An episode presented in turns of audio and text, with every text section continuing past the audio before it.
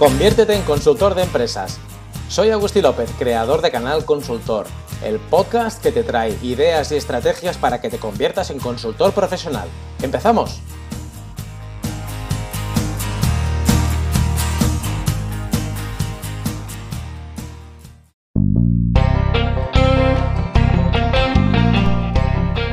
Cuando un consultor empieza a acumular años de experiencia tratando con proyectos y clientes, poco a poco va elaborando sus propias herramientas e incluso sus metodologías de trabajo. Este es el caso de Claudio Drapkin, consultor y socio fundador de la empresa Solo Consultores. Claudio se ha especializado en procesos de cambio, tanto en empresas privadas como en organizaciones públicas, y junto a su equipo de socios ha desarrollado el modelo de valor total. El modelo de valor total es un modelo de gestión pero además un conjunto de herramientas de intervención para todos aquellos que creen que es posible construir organizaciones sostenibles en las que encontrar sentido profesional y personal y a las que se quiera contribuir y pertenecer. Recientemente han publicado un libro altamente recomendable describiendo el modelo, pero además con todas las herramientas necesarias para su utilización. Y por si eso fuera poco, en la preparación del libro han contado nada más y nada menos que con la participación de más de 20 consultores y expertos. Sin duda, un reto increíble a la altura del invitado de hoy. Buenas tardes, Claudio. ¿Cómo estás? Hola, buenas tardes, Agustín. Muy bien, con muchas ganas de compartir un rato contigo. Oye, primero déjame agradecerte que te hayas prestado a esta entrevista para, para Canal Consultor. Es un, placer poder contar con consultores con tanta trayectoria como tú. ¿eh? Gracias por esta entrevista. Pues nada, la verdad es que el agradecido soy yo, Agustín, porque el hecho de poder hablar sobre nuestro oficio es algo que no siempre tenemos la oportunidad y creo que es un oficio complejo, complicado y canales como el tuyo yo creo que ayudan a aportar luz, herramientas a, toda esta manera de entender el trabajo de consultor. Así que bueno, eh, ese es uno de los objetivos precisamente de Canal Consultor, ofrecer un poco de luz sobre este, sobre este oficio, muchas veces desconocido para muchos. ¿no? Iba eh, puleado, iba puleado también. Iba puleado, efectivamente, efectivamente. Oye, Claudio, cuéntanos un poco, tú ya tienes una amplísima trayectoria como consultor profesional. ¿Cuál es tu background? ¿Cómo llegaste tú al mundo de la consultoría, Claudio? Mira, yo, yo desembarco en, la consultoría hace más de 20 años después de una trayectoria como, como directivo en empresas multinacionales. Eh, de hecho, yendo más a la parte más primitiva, empecé en el ámbito de las finanzas eh, como auditor. Eh, yo ah. lancé al mundo de la empresa siendo auditor hace muchísimo tiempo. lo que pasa es que fue como un parto porque duré nueve, nueve meses haciendo ese trabajo y, luego entré a, responsabilidades dentro del ámbito de finanzas. Entonces, después de unos siete años que estuve eh, como responsable financiero de, una unidad de negocio de PepsiCo, em, salto al, al, ámbito de la consultoría por, precisamente por algo que habitualmente nos pasa acompañando a nuestros clientes, que es porque se produjo un quiebre en mi carrera profesional. Eh, en ese momento, el negocio de PepsiCo en el que yo estaba eh, tomó la decisión de cerrar las oficinas en Barcelona y mi opción era o irme a, Madrid o, seguir mi carrera aquí en Barcelona y por temas familiares mm, preferí quedarme en Barcelona y eso supuso pues mm, replantearme qué quería hacer, si seguir como responsable financiero o dedicarme a otra cosa. Y ahí se abrieron oportunidades y, así empezó eh, mi carrera como consultor, em, dejando atrás esa parte e intentando aprovechar los conocimientos que entonces tenía, ¿no? Así, así empezó toda la deriva. Eh, bueno, primero con uno... Perdona. No, no, no, no. Te iba a decir que, me, resuenan tus palabras porque muchos hemos empezado así, ¿no? Con una trayectoria en empresa privada para luego, pues de alguna forma u otra, acabar dando un, salto, un paso a la, a la, al mundo de la consultoría, ¿no? Sí, sí, sí. Hay, un punto, no sé si pasó a alguien que nos oiga o a ti, ¿no? Pero hay un punto de rebeldía ¿eh? en los inicios. Es como has, vivido una experiencia que no te acaba de gustar del todo y dices, no, yo quiero hacer otra cosa, esto no me gusta. eso es un ingrediente también que se da ¿eh? a veces como energía para la acción. Sí, sí, sin duda. Oye, me voy de esto, me voy a, a montar mi chiringuito, a ponerme por mi cuenta porque no quiero seguir por ese camino, ¿no? Sí, sí, sí, sí, sí. Sin duda eh, es mi caso y seguro que el de muchos que nos están escuchando, ¿no? Seguro, sí, sí. Bueno, perdona, Claudio, que te he cortado. Me estabas contando un poco tu, aterrizaje en el mundo de la consultoría. Exacto. Bueno, entonces, en, en, esos inicios, pues evidentemente yo lo que, lo que sabía era de finanzas y intenté empezar a hacer proyectos que tenían que ver con estrategia financiera o estrategia de negocio y, me di cuenta de una realidad que más allá de lo que tú crees que eres, eh, lo único que vale es el valor que capturan tus clientes, ¿no? Y en ese momento el valor mm. que capturaban mis clientes era absolutamente indiferenciado todo el mundo lo hacía y Claudio Drafkin era nadie en el mundo de la, de la consultoría. Entonces estuve navegando, digamos, en el Valle de la Muerte durante un par o tres de años, hasta que luego eh, pasaron una serie de circunstancias muy interesantes. Em, empecé a trabajar con, con, con, una consultora que aportaba toda una parte más eh, humanística de todo lo que tiene que ver con el comportamiento humano y a partir de entonces nos empezamos a plantear, yo creo que el origen de, de, Solo es, es precisamente este curso que te voy a comentar ahora que montamos con esta consultora, ¿no? Y que era, era, e, era como el famoso finanzas para no directivos, ¿no? Finanzas para no financieros, ¿no? El clásico. finanzas para no financieros, exacto, Ese clásico. Ese clásico, finanzas para no financieros, pero que le, le, le quisimos dar una vuelta, ¿eh? y era finanzas para no financieros y habilidades para la dirección de personas. Es decir, la idea de mm. como, integrar dos cosas, ¿no? La parte más hard, que serían las finanzas, con la parte más soft, que eran habilidades directivas. sí. esa integración fue, el, eh, yo creo que el, el núcleo de la idea eh, que luego mm. tuvo las derivas hasta llegar a ser solo consultores en la actualidad. ¿no? Eh, que ahora sois, ahora sois una empresa de consultoría con, con nuestros socios fundadores y colaboradores, ¿verdad? Exactamente. Ahora somos cuatro socios que tenemos una particularidad de la cual yo soy, estoy muy orgulloso y es de que llevamos más de 18 años compartiendo nuestro proyecto como equipo. Wow. Eh, y las hemos vivido todas y eso yo hmm. creo que nos ha hecho muy fuertes sobre todo muy consistentes, ¿no? Y te, te de hmm. compartir que hemos pasado varias etapas. ¿eh? Eh, antes de la crisis del 2008 eh, llegamos a hacer una consultora que teníamos aproximada, éramos aproximadamente 20 personas, con un tipo de relación con los consultores casi de permanencia, pero a partir de ese momento la, consultora, lo que el, mercado nos marcó una manera de funcionar totalmente distinta, trabajar más en red, mm. más en horizontalidad, mucho más mm. flexibles. Desde ese momento trabajamos con un núcleo de cuatro y con consultoras amigas muy cercanas con las que damos salida a nuestros proyectos. Y, me imagino que montando prácticamente equipos ad hoc para cada proyecto, ¿no? Sí, sí, sí, sí. Eh, sí, es cierto que, que en esa red eh, hay, hay, ciertas cosas comunes, ¿no? Es decir, es una red que a veces con algunos de los miembros de la, de la red eh, decimos, lo llamamos de una manera un poco divertida, ¿no? Ahora lo explico, decimos que somos de como de la peña del albaricoque, que en realidad no sé en realidad qué quiere decir, pero nosotros le hemos dado un significado particular. Y el significado de la peña del Albaricoque es que es una, es una peña de gente o una red de gentes que tenemos muy claro lo que significa realmente trabajar poniendo en el centro a las personas en las organizaciones. Más allá de mm. eslóganes, más allá de, de, mensajes corporativos, ¿no? Lo que significa eh, una mirada concreta sobre la organización y, y por eso eh, muchas veces no, mucho, no podemos trabajar con cualquier consultor. Eh, sino realmente con consultores que esto se lo creen, que lo lleven bastante, muy en el ADN y con ellos sí podemos, eh, hacemos mm. proyectos, eh, montamos equipos, etcétera, ¿no? Y luego, cuando de aquí, de aquí un rato hablaremos más del, del proyecto que nos une, pues con una serie de condiciones, con una serie de, de, dinámicas y herramientas concretas, ¿no?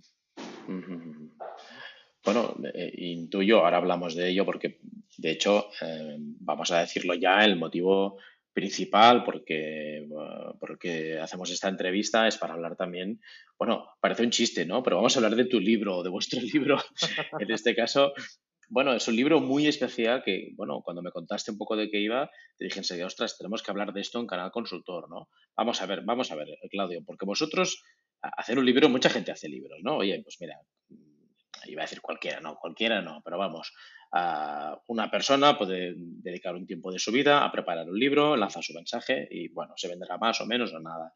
Pero vosotros habéis hecho un libro eh, acerca de vuestro modelo, de vuestra propuesta, de cómo entendéis el mundo de la estrategia y la transformación en la empresa, y le habéis llamado Total Value Management, pero es que, vamos a ver, atención, ¿han colaborado 20 personas en ese libro? 30. 30, venga, vamos, el doble combo. 30, personas, 30 personas. 30 eh, personas. 30 personas. Eh, eh, Mira, te, cuento. Habéis acabado con los tranquilizantes, ¿no?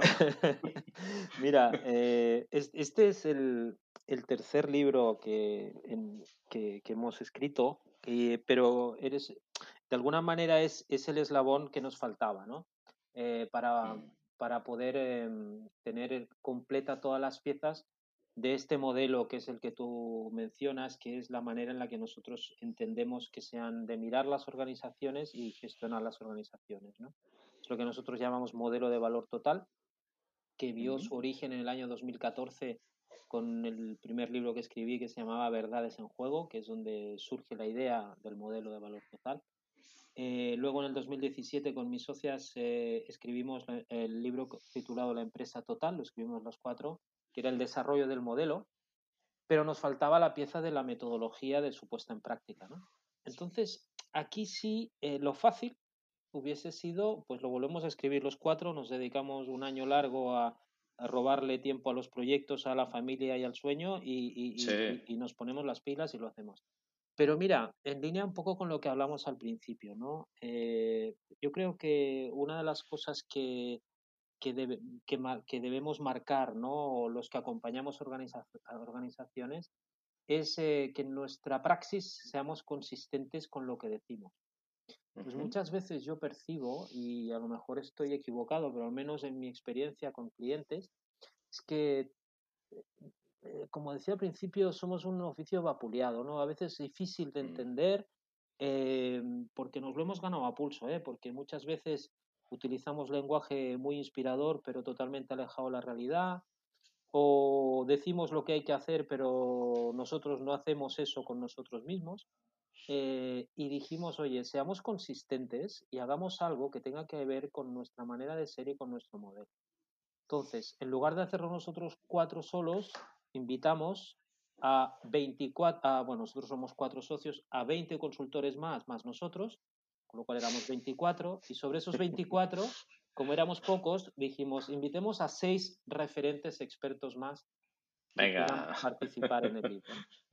Entonces, bueno, eh, este, ese venga que acabas de decir, me, lo oí al principio y muchos creían que estábamos locos, ¿no? Pero bueno, hay, hay, eh, aquí hay una frase, no sé de quién es, ¿no? Que, yo se la vi hace mucho tiempo a, a Cristóbal Colón, de la Falleda, que dijo que no, no, no sabíamos que, creían que estábamos locos porque no sabíamos que se podía hacer o algo así, ¿no? Bueno, estábamos un poco locos todos. Sí, sí, sí, sí. Sí, no recuerdo tampoco ahora exactamente cómo es la frase, pero sí. sí va, por ahí, algo parecido a eso. Sí, eh, creían que estábamos locos porque no sabíamos que. Bueno, sí, sí. La, buscaremos. Exacto, sí, la, historia es que podíamos parecer locos, pero al final lo conseguimos, ¿no? Al final, al final lo conseguimos. Y, y bueno, yo creo que, mira, del libro, aparte de que evidentemente eh, quien, lo, quien, lo, quien lo consulte encontrará la esencia del modelo, encontrará eh, un proceso que nosotros planteamos como, como, proceso para transformar una empresa, 20 herramientas de intervención que están a disposición de quien quiera utilizarlas y están descritas en el, en el libro. Y además encontrará la aportación de seis referentes expertos como entre ellos pues Xavier Marcet o Joan Quintana o Rafael Andreu, profesor emérito 10, etcétera, personas que junto a Luis Martínez, eh, Luis González de Rivera, perdón, y, Loreto Rubio y Sergio Crupatini, los seis eh, referentes expertos, nos aportaron su visión en algunas partes en algunas partes del, del, proceso, es decir, ellos aportaron su mirada a, algunos pasos de todo el proceso de transformación. ¿no? Este proceso de construcción, Agustí, para mí es un proceso que demuestra que cooperar es absolutamente no solo necesario, sino que es lo más inteligente en los tiempos que corren. ¿no? Mm. Eh, sí, pero, Dime, dime. No, no, te, iba a decir cuánta literatura hay sobre, sobre cooperar, competir, etcétera, y, que pocas veces en realidad se aplica de forma honesta, Claudio. Exactamente, exactamente. Por eso estamos tan satisfechos del resultado, porque al, final claro. se puede decir que logramos, es una muestra más. Seguramente hay muchas más en el mundo, no solo de la consultoría, sino en otros mm. conceptos, en otros mercados, en otros ámbitos, pero, pero hemos visto que cuando cooperas incluso entre potenciales competidores, que es el caso, claro. Eh, y, las reglas del juego están claras, y sobre todo el objetivo y el, la conexión con un objetivo tangible como es un libro, una metodología, eh, las cosas fluyen, ¿no? Entonces, eh, claramente podemos afirmar que competir, cooperar entre competidores también es inteligente. Tiene costes, costes eh, importantes, como por ejemplo la necesidad de ser generosos, la necesidad de, de, aceptar que aquello que tú crees que es a, veces no acaba siendo y nos fue todo un proceso interno nosotros en solo que es como que nuestro niño pequeño, ¿no? nuestro modelo de valor total lo poníamos en manos de otros 26 personajes y podían hacer con él, ves, ves, a saber tú qué, ¿no? Pero, pero al final pues, conseguimos algo mucho más rico. E-, eso te iba a decir, ¿no? Porque, bueno, mm, no quería meter la cuña, pero eh, yo he estado involucrado en un proceso para escribir un libro, de hecho todavía lo estoy, vamos, eh, no, hemos entrado a manuscrito final en la editorial, eh, entre tres personas, somos tres los que estamos escribiendo, ¿no?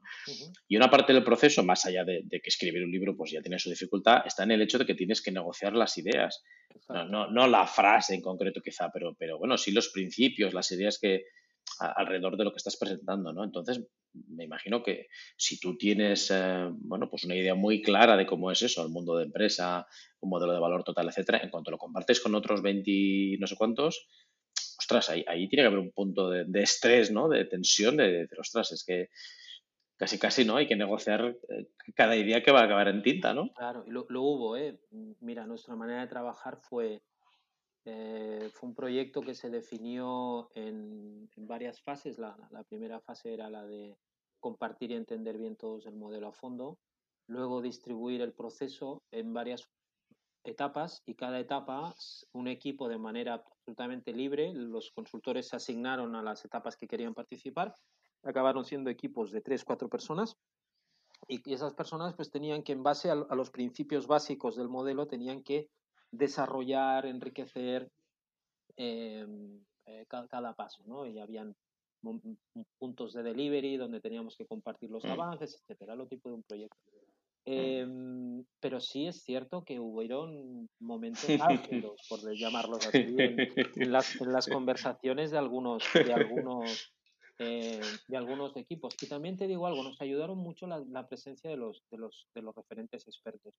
Recuerdo, recuerdo una sesión donde presentamos el libro en, el momento en el que estaba a, a Xavier Marcet y Xavier nos dijo, me, llamó a un me, llamó a un rincón y esto lo puedo explicar porque ya el libro está hecho y no pasa nada, ¿no? Pero me llamó a un rincón y me dice, uy, Claudio, esto, esto va a ser un desastre. Y, y, lo que estaba pasando, lo que, me hizo ver era que estábamos pecando de consultoritis ah, bueno, son los consultores, en eso somos expertos.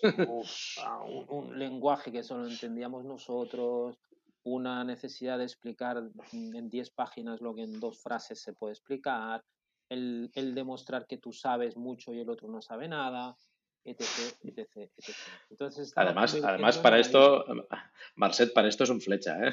Uf, bueno, es una capacidad de sintetizar y de movilizar brutal, ¿no? Entonces, eh, nos dio ese feedback eh, después de que me llevó a un rincón y me zarandeó un poco, eh, lo, lo, dijo nos lo dijo a todos, y ahí se provocó un, punto, un punto de inflexión, es decir, no fue para nada un proceso fácil. bueno, no, no esperábamos que lo fuera, pero sí un, proceso donde yo creo que estaba, había tanta conexión con, con el resultado final que al final pudimos todos renunciar a cosas a, favor de que saliera algo con mucha más fuerza, ¿no? Eh, una de las cosas, por ejemplo, que, más bonitas del proyecto es, y, el libro incluso lo lleva en su portada, que es como una figura de alfarería, ¿no? Es la metáfora de, un alfarero.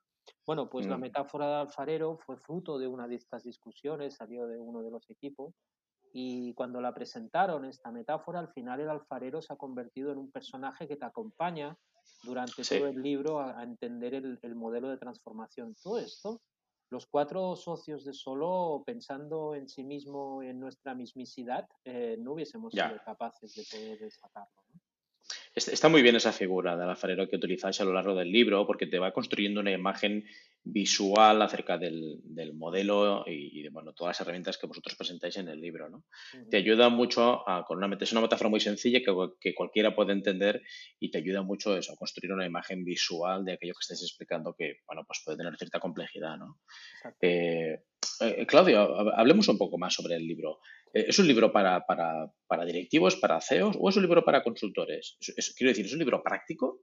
Mira, el libro es, la voluntad del libro es que sea eminentemente práctico. Para libros de más profundidad sobre el modelo, pues están los dos libros anteriores, donde está el origen y el desarrollo del modelo más, más conceptual. Por esto también aquí hay un agradecimiento al, a la editorial, a, la editorial Profit de que Alexandra Matt eh, ha puesto mucha inversión en, el diseño del libro, porque es un diseño en forma de manual, es apaisado, eh, las 20 herramientas están descritas en términos casi de que tú puedes fotocopiar el libro y poder utilizarlas en una sesión de trabajo. Con lo cual, este libro, cuanto más rayado, cuanto más eh, eh, subrayado, cuando más fotocopiado para usarlo en aula y usarlo en intervenciones con equipos, eh, mejor. Y, está pensado de esta manera, ¿no? Como te digo, hay, eh, hay un mapa donde en el mapa puedes ver los, los pasos que, que, que, proponemos y las herramientas. Y con una, con una, con, con una característica, Agustí, eh, y que también en, esa sesión eh, álgida que tuvimos con, con Xavier no, nos fue muy bueno.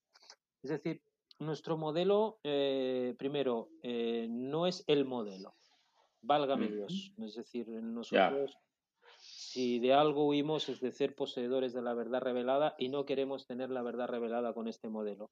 Es un modelo útil, es un modelo que sirve porque lo hemos probado y es un modelo abierto. ¿Qué significa esto? Que muchas veces en tus intervenciones como consultor no necesitas hacer una transformación global de una empresa. necesitas hacer una reflexión sobre sus relaciones. Tienes herramientas que las puedes usar sin usar todo el proceso. Este, a lo mejor necesitas hacer un trabajo sobre la reflexión sobre la identidad de un equipo, de una organización. Tienes herramientas que te permitirán hacerlo de manera disociada del conjunto del proceso. Con lo cual es es como un puzzle que tú usas las piezas que quieres cuando quieres en la profundidad que quieres, ¿no? Así que, desde luego, es un, es un libro pensado para, la práctica tanto de consultores y también para directivos que quieran emprender el trabajo, ¿no? Pero también para directivos con algunas características concretas que en alguna presentación ha salido. Yo creo que el, ya no tanto la metodología, sino el libro eh, no, perdón, el modelo, no el libro, no la método, sino el modelo es un modelo para directivos que yo creo que han de ser valientes. Porque ¿Por qué? porque confronta el núcleo del paradigma de, presente en muchos equipos de dirección. Eh, lo confronta intentando eh, mostrar que el propósito de una organización no es generar valor para el accionista solamente. Bueno, eh, aquí, aquí podríamos parar ya el capítulo porque hay gente a la que le habrá explotado la cabeza cuando has dicho esto, Claudio. Claro, claro, y de hecho algunos en el proceso antes del libro, yo, yo, he participado en procesos de discusión sobre este tema en algunas escuelas de negocio y han habido personas que no han podido seguir participando porque decíamos que no, que no era, que no era posible, que no tenía sentido. Bueno, una parte de que ahora hay, hay, hay, esto, de esto ya se empieza a hablar, se ha hablado hace siempre, pero en serio se empieza a hablar desde hace relativamente poco. El, año pasado, la Business Roundtable, que agrupa a las principales organizaciones de Estados Unidos, empezó a hablar de que el propósito real de las empresas no solo era ganar dinero, sino que era sobre todo crear valor para varios stakeholders. La idea principal del libro es esta, es decir, el propósito de una organización no es acumular, según nuestro punto de vista. Y, no es solo acumular valor económico. El propósito de una, de una organización es sostenerse, desarrollarse y perseverar en el tiempo. Que aunque digas parezca que semánticamente es simplemente una diferencia semántica, es una diferencia. No, no, no, no. no, no, no. A, mí me, me, ha gustado una, una, idea que presentáis en el modelo. Bueno, me, me ha gustado, eh, obviamente, el modelo en sí, porque si no, pues no haríamos esta entrevista, ¿no? Pero me resonó una, una, una matriz que presentáis en el libro, donde relacionáis en, en una matriz de dos entradas, el valor económico contra el valor relacional. Sí. Y me parece algo muy interesante, ¿no? Si puedes explicar un poco más eh, para la gente que todavía no ha visto esa matriz, ¿cómo, cómo, cómo entendéis vosotros que debe ser? Mira, el, la matriz que se llama la matriz de valor total es una matriz que permite, eh, a partir de un diagnóstico, que es un diagnóstico que lo puedes hacer discursivo a partir de las opiniones en, un, en una sesión de trabajo o lo puedes hacer midiéndolo a través de una plataforma que a través de unas preguntas te mide, lo que hace es intentar localizar a, la organización en, cuatro cuadrantes. ¿no? Los cuatro cuadrantes vienen definidos por cruzar estos dos vectores que tú has mencionado. Por un lado, valor económico positivo o negativo. Es decir, organizaciones que tienen un modelo de negocio sostenible, eh, una rentabilidad positiva, que ganan dinero, o organizaciones que no lo están haciendo. Y por otro lado, eh, valor relacional, es decir, un valor relacional positivo, que son empresas donde se crea confianza, donde hay cooperación en los departamentos, donde hay un liderazgo eh, basado en la autoridad, no en el autoritarismo, como resumiendo mucho. ¿eh? Y al otro lado tendríamos un valor relacional negativo, que es pues todo lo contrario, donde hay relaciones defensivas basadas en la desconfianza, etc. Si cruzas los cuatro cuadrantes, los dos vectores te, salen cuatro cuadrantes, ¿no? Entonces, te permite definir cuatro tipos de empresas. La primera es la que nosotros llamamos ineficiente, que es una organización que crea valor relacional, pero que aún no ha sabido responderos eh, a, su modelo de negocio. Es decir, son empresas o que están empezando o que han caído en la complacencia de que más vale estar bien que realmente resolver el tema del negocio, ¿no? Esas serían las organizaciones ineficientes. Luego tenemos otras organizaciones que son que no tienen ni son capaces de crear valor relacional ni son capaces tampoco de crear valor económico. Aquí usamos un nombre bastante duro. Una de las cosas que más nos planteamos en el libro anterior fue si debíamos suavizar el nombre de los cuadrantes, pero creemos que no, porque no, no, no. la voluntad es movilizadora, ¿no? Pues claro. este cuadrante le hemos llamado moribundo. O sea, una organización moribunda es la que está, pues eso, a, punta a punto de salir del mapa, de salirse de la gráfica, porque no, ni, es, ni es rentable ni, ni, ni, es, eh, ni tiene relaciones saludables. Bueno, es, es, esa empresa que, que, va tirando año tras año, que cierra los años con cierta mediocridad y que, y que aguanta, que resiste. O, o, mira, en el 2017 hicimos un estudio con, a 300 directivos de diferentes empresas del sector privado, público, el tercer sector. En ese cuadrante, en el 2017, mira, precisamente en estos momentos estamos elaborando el, el, el, estudio del 2020, está en marcha, lo tenemos abierto. Los datos que te voy a dar ahora son del 2017. En el, en el, cuadrante moribundo, eh, encontramos un 21% de las empresas privadas, un 35% de empresas de organizaciones del tercer sector y un 45% de empresas del sector público. Madre mía. Es decir, em, en ese cuadrante se sitúa un, lamentablemente un gran número de organizaciones que solo están, en, solo están ahí en base a la, a la, capacidad que tienen de seguir obteniendo cash que les dé que les dé vida, ¿no? O que la sostengamos, o, que la sostengamos con nuestros impuestos. Sí, que te iba a decir, eh, eh, iba a hacerte la pregunta en plan, bueno, organización moribunda serán las mínimas. Bueno, en fin, me callo. Madre hay las, hay las y, se mantienen, ya te digo, porque tienen ese, ese, matiz de, de sostenibilidad porque están absorbiendo cash de algún lugar. ¿no? Mm, mm. el, el, otro cuadrante que es eh, un cuadrante que es muy conocido por la descripción que voy a hacer, Y lo voy a sintetizar de la siguiente manera. Es, eh, todo vale para ganar valor económico. O, dicho de otra manera, eh, mm, cuando en este cuadrante alguien gana a costa de alguien. Mm. Es decir, para conseguir el, beneficio alguien sufre.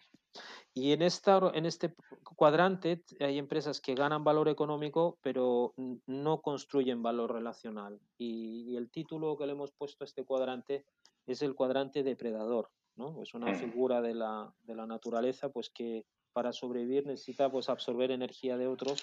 Pues aquí para ganar hay una energía que se está absorbiendo.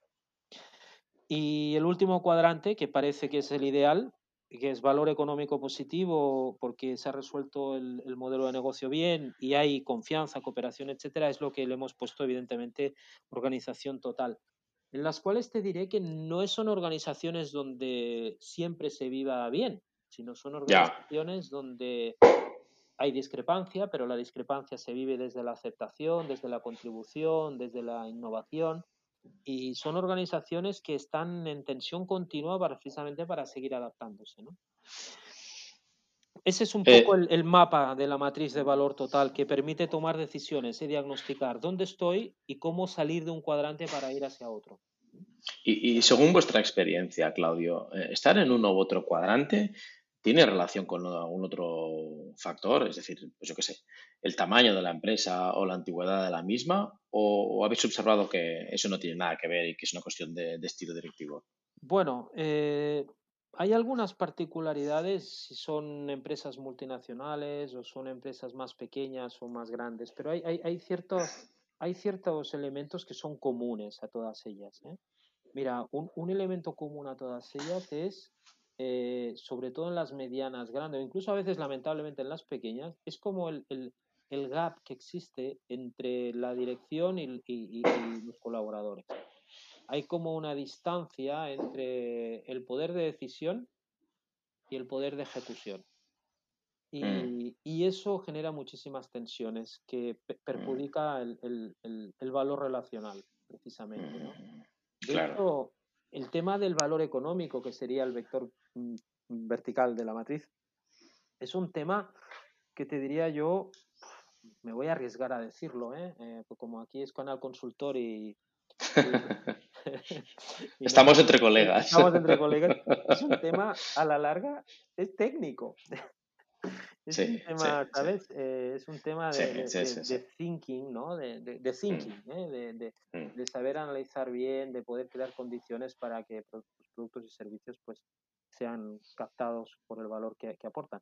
Pero el otro, el otro, el mm. otro vector, que es el valor de las relaciones, ya no es un tema de thinking, es un tema de, cómo gestionas lo que hay debajo de la relación, del vínculo con los otros, cómo gestionas la emocionalidad de los momentos y momentos como los que estamos viviendo ahora son, son centrales, eh, lo ponen de manifiesto, por suerte, de la, importancia de lo que es la gestión emocional, la necesidad de desarrollar liderazgos que inspiren, liderazgos que movilicen, liderazgos creíbles, liderazgos que, que, en estos momentos son tan necesarios como eh, generar em, una sensación de posibilidad en el futuro, Em, que precisamente son los que se necesitan para una empresa total y específicamente en estos momentos.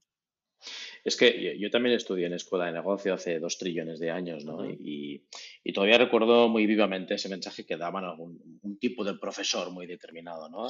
Donde, bueno, pues eso, oye, aquí se viene a generar valor para el accionista y todo lo demás son medios que se ponen a su favor y ya está. O sea, es decir, hay que ganar dinero y no venimos a hacer amigos ni prisioneros.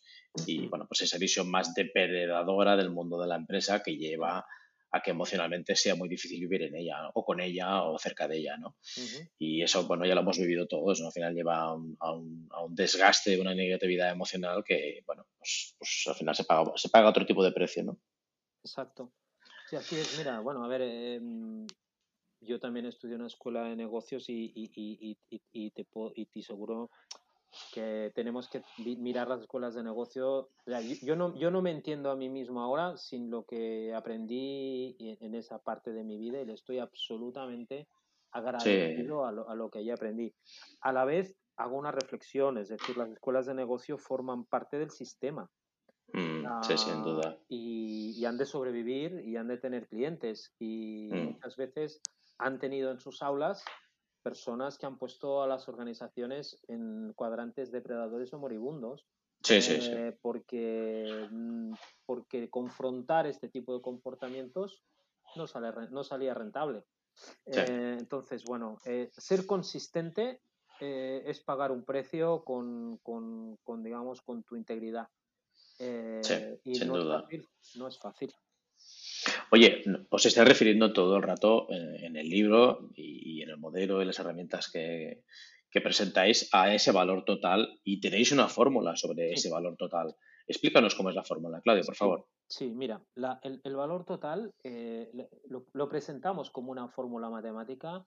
Eh, detrás hay un concepto y es un concepto al que llegamos intentando hacer un ejercicio de simplificación.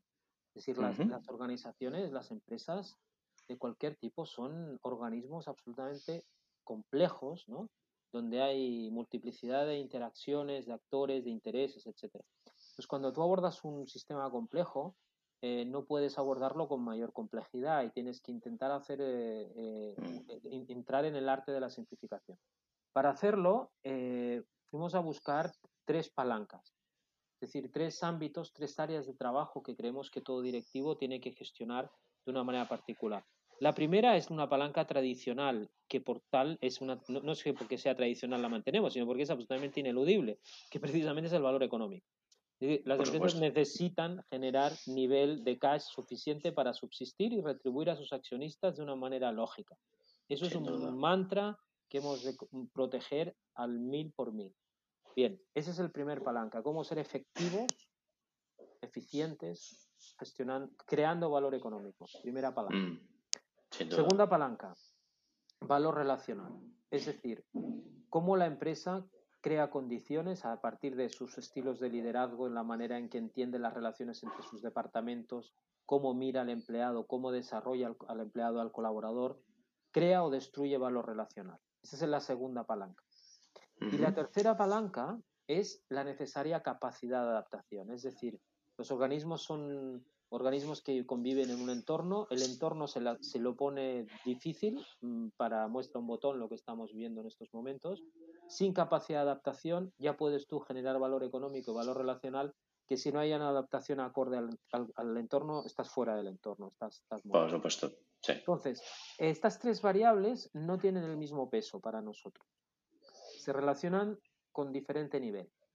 Primero, el valor económico y el valor relacional se suman, es decir, están en el mismo nivel, tienen el mismo nivel de importancia.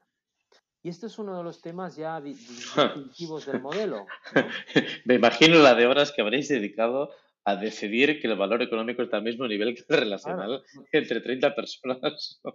Bueno, no, bueno, eso, eso, ya, venía de, eso ya venía de antes. ¿eh? Esto, esto ya estaba en en el libro anterior con lo cual, ya de alguna manera, ellos ya habían entendido y comprendido. ya, sabían dónde se metían. Ya sabían dónde se metían. Eh, eh, pero esto es importante en términos del paradigma que sí, del modelo. Es decir, eh, oye, yo, yo no puedo generar valor económico sin cuidar el valor relacional. Mira, lo dice uno de los expertos que participó en el libro, ¿no? no, es, no es que verlo, si tú no lo ves así, no es que esté mal, es que es antinatural no verlo así. Porque es absolutamente imposible. No puedes generar valor económico sin generar una huella relacional. Es más difícil. claro, pero es que lo haces, lo hagas como lo hagas. Tú, mm. para construir valor, eh, valor económico, estás construyendo una huella, una manera de construir o destruir valor relacional y no la puedes sacar dejar fuera de la, de la ecuación. Por, una, por una razón muy sencilla, porque lo precisamente hace sostenible, sin tener en cuenta la adaptabilidad del entorno, ¿eh? el valor económico es precisamente la perdurabilidad de tus relaciones. Claro. Entonces, por eso la, la, ponemos en el mismo nivel. Y la capacidad de adaptación es como ponemos un paréntesis a esta suma de valor económico y valor relacional, ese paréntesis lo multiplicamos por la capacidad de adaptación. Es un acelerador mm. multiplicador que te puede multiplicar por, por encima de uno, perfecto, pero si es por debajo de uno, tiendes a desaparecer. Es decir, cuanto menos capacidad de adaptación, más cercano estás del, del, de la posibilidad de no seguir formando parte del entorno en el que estás, ¿no? Claro, y, eso ahora está de total actualidad, ¿no? Porque te puedes encontrar muchas empresas que eran muy rentables hasta ahora y con un valor relacional medio, medio alto, pero que se adapten mal a esta situación tan extraña que nos ha tocado en este 2020 y bueno, les pueda costar muchísimo simplemente sobrevivir, ya no te digo crecer, etcétera. ¿eh? Sí, sobre todo cuando ahora ya vamos avanzando, pero bueno, la, dificultad yo creo de esta crisis, aparte de lo sistémico que ha sido, lo, el impacto tan bestia que ha sido, es que vamos acumulando impactos. ¿eh? No ha sido un impacto, son muchos impactos uno detrás de otro, ¿no? Es como que te vas levantando y, y, viene el, el, el, digamos, el, el, golpe otra vez y te tumba. Entonces, esto puede, ah, puede haber generado en algunos equipos de dirección pues bloqueo, tensión, dispersión, ¿no? Pero aquellos que al menos han sabido tomar decisiones para intentar asegurar el aire de la organización, precisamente, que es el valor económico, eh, cuidar el cash y empezar a pensar cómo se reconfiguran para dar respuesta al entorno, pues precisamente están poniendo en práctica lo que es la capacidad de adaptación. Hemos tenido ejemplos muy interesantes, en, aunque han sido de muchísimo impacto por, por, el efecto mediático que han tenido y muy útiles, ¿no? Como, como la, la, SEA transformando un, una línea de producción en respiradores, o hace poco leíamos, creo que este fin de semana leí en la prensa, cómo algunos hoteles están reconvirtiendo sus espacios en coworkings, ¿no? Y en, y en, espacios en los cuales poder empezar a, mm. realizar otro tipo de otro tipo de actividades, con lo cual la capacidad de adaptación en estos momentos es, es absolutamente central.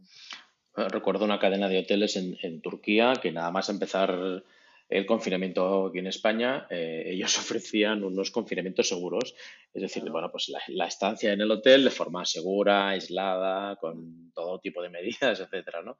Y bueno, pues alguno habría que se iría para allá pasados 15 días. Sí, sí. Sí, sí, bueno, y hay muchísimos casos de gente que, que, bueno, pues ha iterado el modelo de negocio, o que se ha inventado un nuevo producto, un nuevo servicio, o que ha identificado un nuevo segmento y, oye, pues hay casos de empresas que les ha ido bien este 2020, aunque parezca increíble, ¿no? Mira, una, una cosa que, que, creemos también que aporta de distintivo el Total Value Management y el modelo de valor total es precisamente el poner en, en el centro de la discusión estratégica el concepto de identidad organizacional. Y te lo, sí. lo digo porque en la manera en la que una empresa construya su relato de identidad, en estos momentos puede generar opciones de sobrevivencia o no. Me explico, un ejemplo muy básico, ¿eh? muy, muy, muy básico. Em, tenemos como clientes una, una, una, empresa del sector industrial ¿no? que lo que hacen es eh, colágeno para, para, para embutir, eh, para, ¿sabes los embutidos? La, la, piel que cubre los embutidos está hecha en base a colágeno. Entonces mm. ellos em, se definían antes de todo, de todo un proceso que los hemos acompañado como expertos en colágeno natural. ¿no? Y, a, y, a, partir que fueron pensando, pensando, pensando, eh, hicieron una pequeña modificación en cómo ellos se definían a sí mismos, ¿no? Y acabaron definiéndose como expertos en packaging de colágeno. En packaging de colágeno. Packaging de colágeno. Entonces, este pequeño cambio en, el, en, reconfigurarse en lo que eres eh, te abre posibilidades y ya no solo pueden hacer, eh, digamos, eh, packaging para el sector alimentario, sino a lo mejor para otro tipo de, de sectores donde el colágeno y sus aplicaciones tengan fuerza, ¿no? Claro, te abre un mundo. O los propios hoteles, ¿no? Que no es lo mismo que se definan como, yo qué sé, facilitadores de estancias maravillosas, ¿no? o, de espacio para dormir o como sea, o que, se, o que se puedan definir a sí mismos como huéspedes de experiencias diferentes, ¿no? Si tú te defines mm. como huésped, un huésped no solo ofrece habitaciones para dormir, por ejemplo, puede ofrecer un espacio para hacer coworking, que es lo que está pasando ahora mismo, ¿no? Con lo cual, mm. eh, la identidad, el concepto de identidad que no se ha utilizado mucho en el management, se habla mucho más de visión, se habla mucho más de misión, la propuesta de, valor. La propuesta de, propósito, ¿no? Se habla mucho, pero de identidad se habla poco. En, nuestro modelo es, central esa reflexión sobre, sobre identidad, porque creemos que precisamente la identidad te da como un centro de gravedad un poquito más estable que te permite ampliar tu capacidad de, entregar valor a, ámbitos en los cuales eh, antes no, entrabas y que en estos momentos necesitas precisamente por capacidad de adaptación. Bueno, eh, está muy bien, ¿no? Eh, analizar cómo eres, qué eres, qué recursos tienes y qué quieres ser para ver a partir de ahí construir tu estrategia, ¿no? Si no sabes quién eres, es difícil que puedas ofrecer nada distinto, nada nuevo al mercado, claro. Exactamente, exacto. Oye, qué interesante este, este modelo, porque además, Claudio, lo completáis con una serie, una guía prácticamente paso a paso para implementar este modelo en un proceso de transformación, ¿verdad? Así es. Sí, como te comentaba, tienes eh, quien, pueda tener el libro en sus manos verá que hay un, hay un mapa que te permite transitar por, por digamos, por el proceso de transformación que, que, proponemos, que es un mapa de ocho pasos, y dentro de, de, esos ocho pasos, pues disponemos de 20 herramientas, donde cada herramienta pues tiene una base conceptual y, un, y una dinámica de trabajo eh, desde cómo decidir sobre las oportunidades que te plantea el entorno y las capacidades de tu empresa, hasta cómo asegurarnos que el plan de implantación tenga éxito, ¿sabes? hay, hay, todo un recorrido de, herramientas que, que, están al servicio de, de, poder transitar por, este, por todo este proceso. Con esa particularidad, eh, que quiero repetirla, y que es, no es un proceso cerrado y que tiene que ser este y tienen que ser estos ocho pasos, sino que está al servicio de quien eh, comparta este esta filosofía de, cómo se entienden las empresas, podrá encontrar en el libro herramientas que sueltas también le serán de muchísima ayuda. ¿eh? Pues estoy seguro que va a resonar en mucha gente este planteamiento, Claudio, porque bueno, necesitamos más empresas, mira, no sé si se puede definir así, quizá más humanistas o que recuerden más, oye, el papel de las personas en las organizaciones desgraciadamente hemos vivido muchos la experiencia de trabajar, colaborar con empresas depredadoras, ¿no? Que, mm. bueno, en fin, hacen, hacen la convivencia.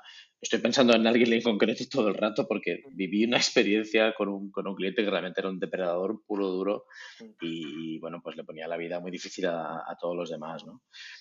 Y, ojalá este tipo de planteamientos como el vuestro pues calen un poco y, y difundan más ese mensaje de empresa. Bueno, no sé si ¿A vosotros compráis este concepto de empresa humanista? Sí, sí, sí, el concepto de empresa humanista es mm, trabajar entendiendo que son personas quienes generan todo el valor y han de estar en el centro, desde luego. Es así. Sin caer en el buenismo, ¿eh? Sin caer no, no, por Dios, no, no, no, claro. No, es porque hay momentos, hay momentos donde la organización, y a lo mejor esto a veces puede costar entenderlo o no se comparta, ¿no? la empresa, la organización, tiene un nivel superior a la propia persona. Y por tanto, a veces para que se mantenga la organización hay que tomar decisiones que, pueden afectar a personas. El tema no es a veces qué decisiones se toman, sino desde dónde y cómo se toman. Tenemos experiencias muy interesantes de, de directivos que han tenido que despedir a mucha gente y han sido experiencias que te diría yo dolorosas, pero han sido en el fondo positivas, han sido desde la comprensión no han sido desde la ruptura, no han sido desde el quiebre, no han sido desde la confrontación, ¿no? Lo cual es humanismo es entendido desde ahí, ¿eh? desde una organización potente.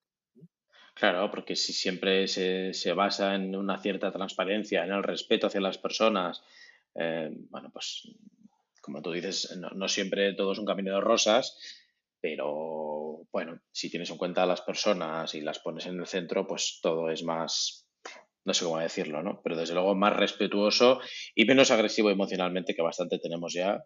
Solo hace falta que nos pongamos la vida más complicada, ¿no? Así es, así es. Oye, Claudio, eh, para aquel que nos esté escuchando, ¿dónde se puede encontrar este libro? Mira, el libro está disponible en librerías y en las plataformas habituales del Amazon, la Casa del Libro, y en formato papel y en formato ebook. Ah, genial. Oye, pues dejaremos el enlace eh, en, la publicación del episodio en nuestra página web para que todo aquel que quiera comprar vuestro libro bien en papel, bien en formato ebook, pues bueno, lo puede encontrar fácilmente. Me dices que está también en librerías, ¿verdad? Sí, sí, en librerías ya se encuentra en librerías desde, desde hace tres o cuatro, tres semanas, creo que ya está en librerías, sí. Genial. Pues oye, os deseo mucha suerte con la venta del libro, que también es, es otro camino. Ese sí que es un reto quizá mayor que el de, el de juntar la treta para escribir un libro. Así, que bueno, Te, agradezco muchísimo, Agustín, tu invitación a, compartir estas ideas en, tu canal Consultor. ha sido un placer. Nada, a ver si entre todos le podemos dar un poco más de difusión. Claudio, un abrazo muy fuerte y muchas gracias por esta entrevista. Un abrazo.